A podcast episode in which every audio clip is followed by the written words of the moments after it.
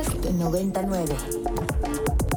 Hola, muy buenas. Esta es una entrevista especial para Ibero 90.9 y el Cine y yo soy el More y estoy muy contento de recibir en una cabina llena de amigos eh, a los ganadores de la más reciente edición del Festival ADN de la Universidad Antonio de Nebrija en Madrid.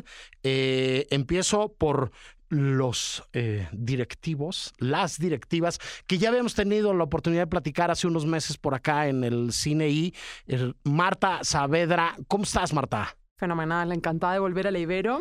En enero estuve aquí en la emisora y la verdad que totalmente enamorada de vuestro proyecto radiofónico. Rocío, ya pasó el festival. Eh, ¿Cuál es el balance que hacen del, del festival de la edición de el ADN de este año? Pues un sueño hecho realidad. Se juntaron tres elementos, que son la pasión, el rojo y el trabajo en equipo. Se llevaron a cabo con un éxito enorme y bueno, a las pruebas me remito. Estamos aquí en México paseando nuestros cortos, nuestro trabajo, compartiendo también el trabajo de, de los ganadores mexicanos y a seguir a por la siguiente edición.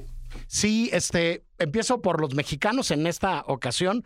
Eh, Saraí y César, estudiantes del TCU, del Departamento de Comunicación de la Ibero, que se llevaron el gato al agua, como digo yo, y que ganaron el primer premio del corto del país invitado que tuvo ADN este año, que fue en México. Sus nombres completos y cómo se llama su corte, su corte, su corte no, su corto.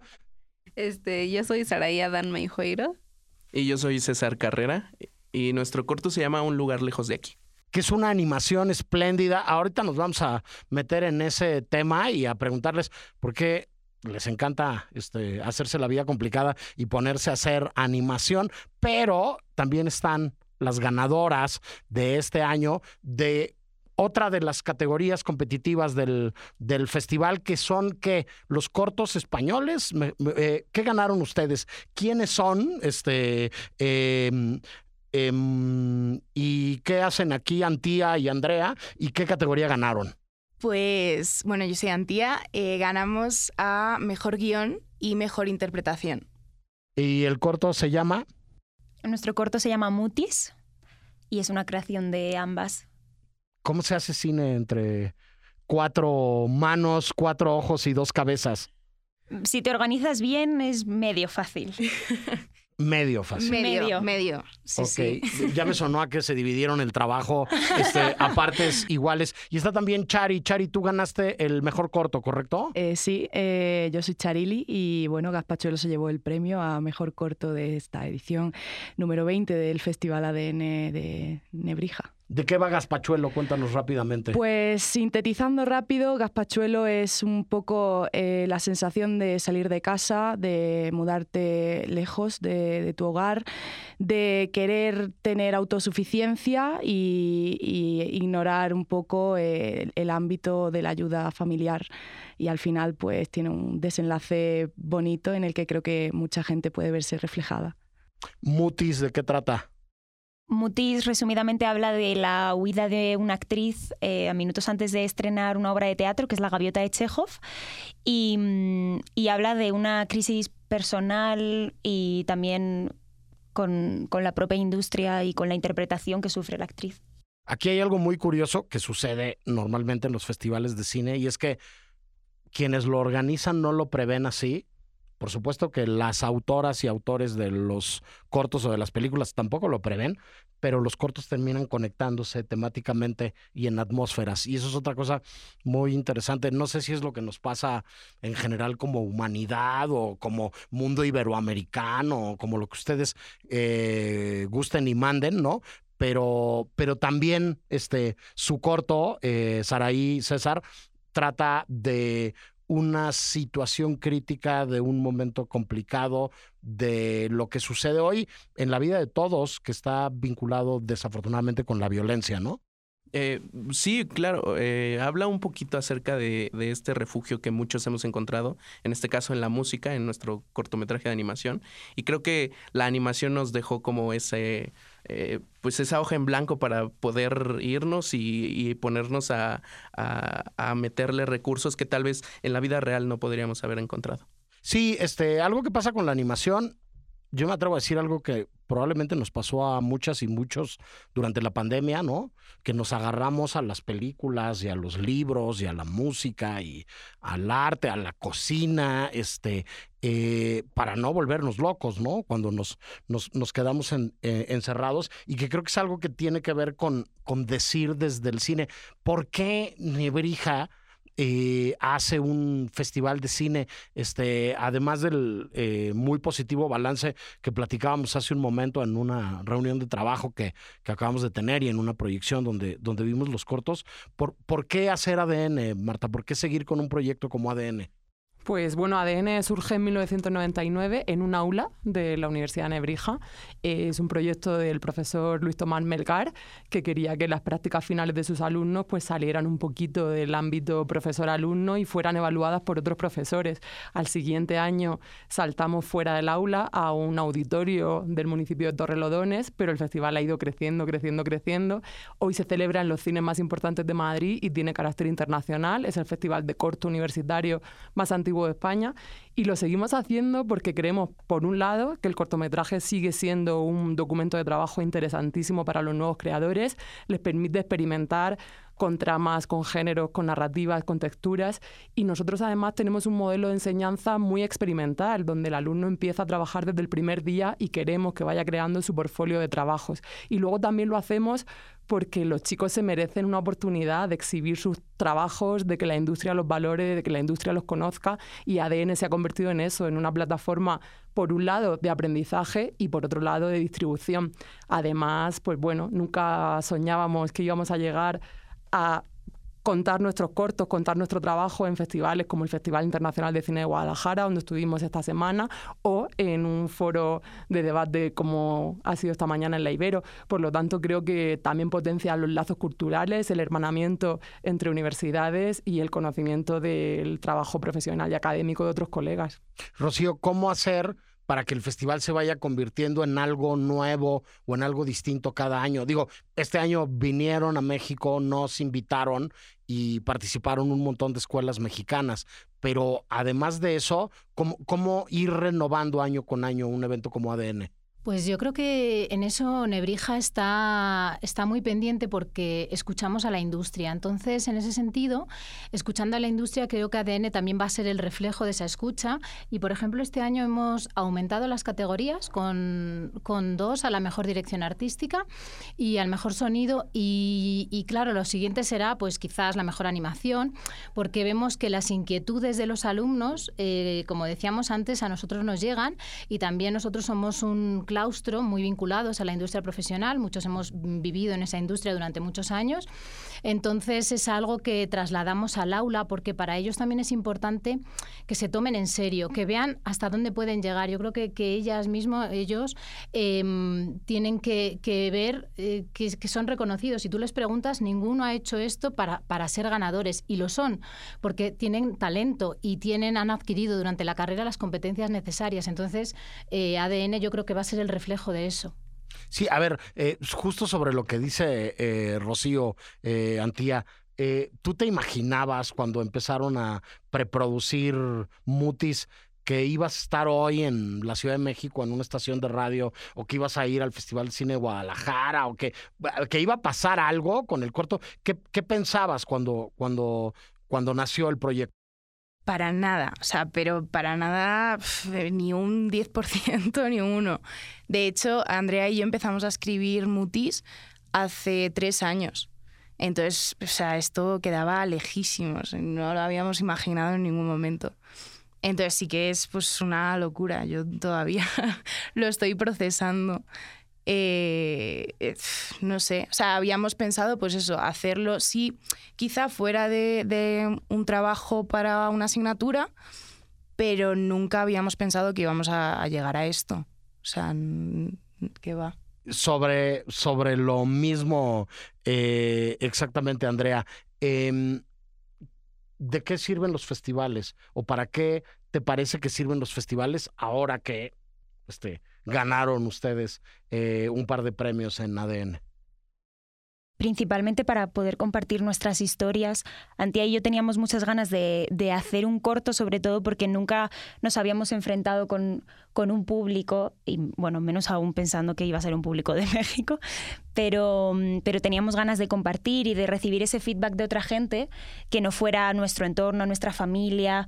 Em, y sí, yo creo que eso es lo, lo, principal, ¿no? Para que otra gente lo pueda ver y para que sea como una experiencia compartida, que también es muy bonito y como muy constructivo. ¿Qué se siente recibir el premio em, a mejor corto em, en el cine más bonito de Madrid, Saray? Eh, pues es una sensación increíble que nunca nos imaginamos cuando empezamos a hacer el corto y no sé, este, pues increíble. César, ¿se imaginaban esto cuando Chas Cuaga los puso a trabajar en el trabajo en la clase? No, para nada. Además, bueno, creo que es muy importante recalcar que siempre Chasi nos pedía como un poquito más y nos exigía. Y creo que esa fue una de las ventajas, el encontrar una compañera talentosa eh, y que nos conectáramos, porque igual veo aquí equipo, ¿no? Y mancuerna y lo puedo ver también en el otro cortometraje y creo que eso fue lo que impulsó nuestro cortometraje, ¿no? Que, que hiciéramos buena mancuerna y que cada quien trabajó y potencializó las virtudes del otro. ¿Cuántos pasos hay entre Málaga y la CDMX? Pues muchísimos, la verdad. Eh, si me cuentas hace unos años, eh, estando en mi casa en Málaga, bueno, concretamente en Torre del Mar, que es mi pueblo, que hoy estaría aquí, eh, definitivamente no podría creer que, que esto se ha hecho realidad. Así que simplemente mucha felicidad. Eh, todo el pueblo está también loco de contento por tener una representación cruzando el charco, que se dice pronto. Y, bueno, eh, el equipo entero ha sido para todos una sorpresa y, aquí estoy para representarlos a todos porque han trabajado como, como jabatos y como los que más, la verdad. Eh, César Saraí, ¿por qué animación? Porque, porque como no estaba pensado para festivales, la verdad fue una asignación de proyecto final de nuestra clase de animación. O sea, tiene la culpa Chascuaga, le echamos la culpa a él. Sí, sí, sí, sí.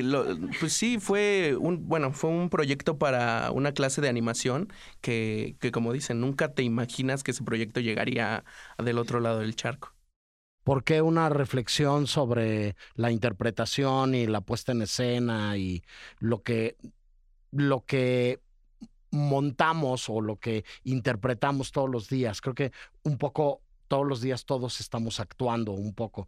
¿Por qué, por qué ese tema para, para su película Antía? Bueno, pues porque mm, Andrea y yo hemos hecho también el grado en artes escénicas. Entonces, eh, pues el conflicto que tiene la actriz era uno que teníamos nosotras también. Entonces, sí que Andrea y yo queríamos escribir un corto, pero no sabíamos de qué y al final pues del brainstorming dijimos, a ver, ¿qué, nos qué, qué tenemos dentro ahora actualmente? Y al final pues salió eso, que coincidíamos en los mismos conflictos respecto a la profesión. Y luego un día en el aula, em, una, una, de nuestras profesoras, que para mí era como la representación máxima de la ambición eh, por la interpretación de, de em, pues de, de esto, de, este darlo todo, de, estar 24 eh, horas en esto, ella eh, confesó que también había pasado por estas crisis. Entonces, para mí, oír eso fue como decir, vale, vale, esto, esto le pasa a todo el mundo, ¿no? Esto está, está ok, entonces no tengo que dejarlo todo e irme porque tenga mis días de crisis.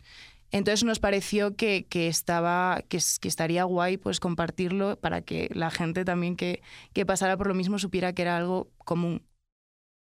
¿Qué hay de metanarrativa en esto de retratarnos enfrente de la cámara, de ver una cámara enfrente de la cámara, de contar como, bueno, como están contando además un montón de, de autores hoy en, en, el mainstream o en el, o en el cine independiente, no sé, me viene a la mente Babylon, ¿no? Este, y las escenas finales de Babylon de, del personaje de Manny mirándose eh, eh, mirar al personaje de Manny mirando películas y mirándonos a nosotros mismos en la sala de cine mirando películas. ¿Qué hay de espejo en, en Mutis?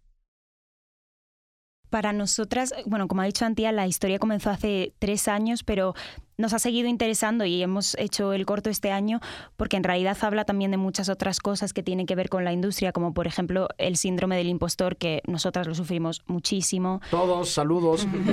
sí, lo sufre todo el mundo. Y luego, en relación con lo que decías, creo que ahora mismo somos una generación, pero bueno, también en otras películas y personas de otras generaciones lo hablan, que es la gente de la industria quiere hablar de lo que sufre dentro de la industria, ya seas actor o cualquier otra profesión. Y yo creo que es como interesante hablar de eso porque también muestras a mucha otra gente pues cómo trabajamos y, lo que sufres, lo que disfrutas, lo que muchas cosas. Sí, este platicábamos también en la sesión previa a esta entrevista de la precarización de las industrias, de lo que está pasando en muchas otras latitudes, ¿no? Este parece que los actores se van a sumar a la huelga de los escritores en, en Hollywood, ¿no? Y entonces, a ver si no nos quedamos sin, sin cosas que ver durante los siguientes meses. Vamos a ver qué sucede. Pero, pero bueno, el cine también puede hablar de esas cosas. ¿Por qué una receta de cocina tradicional como hilo conductor de tu película, Chari? Pues eh, hablaba yo con, con guionistas eh, de Gaspachuelo, que en este caso son Pilar y Nerea, que me echaron una mano muy grande. Y yo desde el principio tenía muy claro el tipo de historia que quería contar. Quería que representara un poco eh, la idea principal que tenemos todos de, de, salir de casa, de cómo nos cuesta, de, las dificultades que presenta y de lo orgullosos que podemos llegar a ser los jóvenes eh, muchas veces. Y, claro, definitivamente eh, lo queríamos hacer de una forma mundana, de una forma eh, que todo el mundo pudiera sentirse identificado, ya sea de México, ya sea de España. Es cierto que el plato es un, es un plato muy autóctono de la zona, de Málaga en concreto. Eh, incluso en Madrid la gente no sabe lo que, lo que es un gazpachuelo, pero si te lo puedes llevar a otro terreno, a, pues, no sé, aquí en México el, mole o, por ejemplo, en Madrid un cocido, eh, al final lo extrapolas y te das cuenta de que de que casi todo el mundo se ha podido ver en una situación así, desde la cocina, desde un poco también eh, eso que enseñan las madres y que en el momento de antes de irnos quizás no le damos el valor que tiene. Entonces eh, pensamos que esa receta podía reflejar muchas más cosas que no solo el no saber cocinar, o sea, representa muchas más cosas. César, Saraí, ¿por qué hablar de la violencia en los hogares y en general alrededor de nosotros y de las posibilidades que nos da el arte o la música en concreto este, para poder escaparnos o aligerar un poco la situación. Pues eh, creo que todos vivimos algo así o al menos un problema cuando eras niño y creo que de ahí va, ¿no? De una idea que, que surge entre los dos y irla desarrollando y, y ver que podemos cambiar algo en, en, la persona que ve el cortometraje. Eh, es creo que la, la ventaja que tenemos. ¿Por qué lo hicimos así? Pues como dices, ¿no? Culpa de Cha. Ok, bueno, este, em, no podemos decir sus, su nombre, pero sus iniciales son Carlos Ascuaga. Este, y es este profesor de el Departamento de Comunicación de la Universidad Iberoamericana de los programas de TCU y de la licenciatura. Este, Marta, eh, Rocío, ¿qué sigue para ADN? Pues ya estamos trabajando en la edición número 21, que será en 2025, porque ADN se realiza en los años impares. El festival ha cogido tal magnitud que no tenemos fuerza ni energía de hacerlo anual, aunque bueno, se repensará a futuro. Y trae una novedad muy interesante, ya consolidada la figura de país invitado eh, no podemos volver a invitar a México, vamos a invitar a otro país, pero sí que vamos a hacer que el premio Mejor Cortometraje Iberoamericano sea competitivo entre todos los países ya visitados. Por lo tanto, México, estáis invitados en 2025 a que vuestros estudiantes, vuestros jóvenes promesas del cine y del audiovisual presenten sus cortos. Ya sabéis que la limitación única y exclusiva es el tiempo, cortometrajes de máximo cinco minutos, pero abiertos a cualquier tema, a cualquier preocupación, a cualquier género y lo que interesa es la historia, lo que transmitáis, lo que contáis. Y nada, con mucha ilusión de que se repita la participación masiva de este año, que ha sido poderosísima. Hemos recibido 68 cortometrajes mexicanos, por lo tanto, ojalá recibamos muchísimos más en este premio ya competitivo de todos los países iberoamericanos que hemos visitado, que por el momento son Perú, República Dominicana y México, al que se sumará en 2025 un cuarto que todavía, todavía no voy a anunciar porque nos han salido muchos novios en el Festival Internacional de Cine de Guadalajara. Sí, eso es lo que pasa, este, Rocío, en los festivales, ¿no? Eh, conoces mucha gente, estableces muchas conversaciones, eh, ves las posibilidades infinitas que tiene este mundo, que bueno, pues ya son parte ustedes de esto con ADN y, y, a seguirle, ¿no? Sí, ojalá podamos estar aquí todos los años en, en, Guadalajara, en el Festival de Cine, bueno, el encuentro, yo te conocí allí y me parecía como el ambiente ideal, o sea, te, nos dividíamos por un lado entre quedarnos ahí a, a, todas las ofertas que había, tanto culturales como cinematográficas, los estrenos, las masterclass, la verdad es que era una, un lujo, o irnos a, a ver México, a ver Guadalajara, entonces sería una oportunidad fantástica también para los chicos acercarse tanto al cine y sobre todo plantearse ellos qué quieren contar, ¿no? qué historias les mueve, eh, también qué pueden ganar de, venir a México, de, las historias que han ganado los, bueno, el, el, corto iberoamericano y las dos menciones, porque como decía Marta, la calidad mexicana ha sido muy alta y ha habido que elegir y ha habido que abrir un poco porque es que nos llamaba mucho la atención. Para ellos ha sido muy enriquecedor, entonces también es una forma de, plantearse qué contar y cómo contar otras historias, y, pero sobre todo que las cuenten, o sea, que, que, que pueda seguir habiendo ese nivel de participación y de países. Pues nada, yo les agradezco muchísimo a todas y todos su tiempo y que hayan platicado con nosotros. Eh, lo suelo decir este, comúnmente y en este caso en concreto lo digo con todavía más conocimiento de causa. Eh, solamente ponemos en pausa la conversación porque nos vamos a volver a comunicar para hablar de la siguiente edición, de la 21, ¿no? De, de, ADN, pero yo estoy seguro que a César y a todas ustedes me las voy a encontrar, me los voy a encontrar en otro festival de cine con otra película y con otro proyecto. Entonces, solamente ponemos en, en pausa la conversación. Gracias, Santía, Andrea, Saraí, Saraí, César, Marta, Rocío y Chari por platicar con nosotros. Y este, eh, yo soy el More y nos podemos ver en muchos lados, pero seguro, seguro, nos vemos muy pronto en el cine. Adiós. Gracias, More. Muchas gracias. gracias. Para más contenidos como este, descarga nuestra aplicación disponible para Android y iOS o visita ibero909.fm.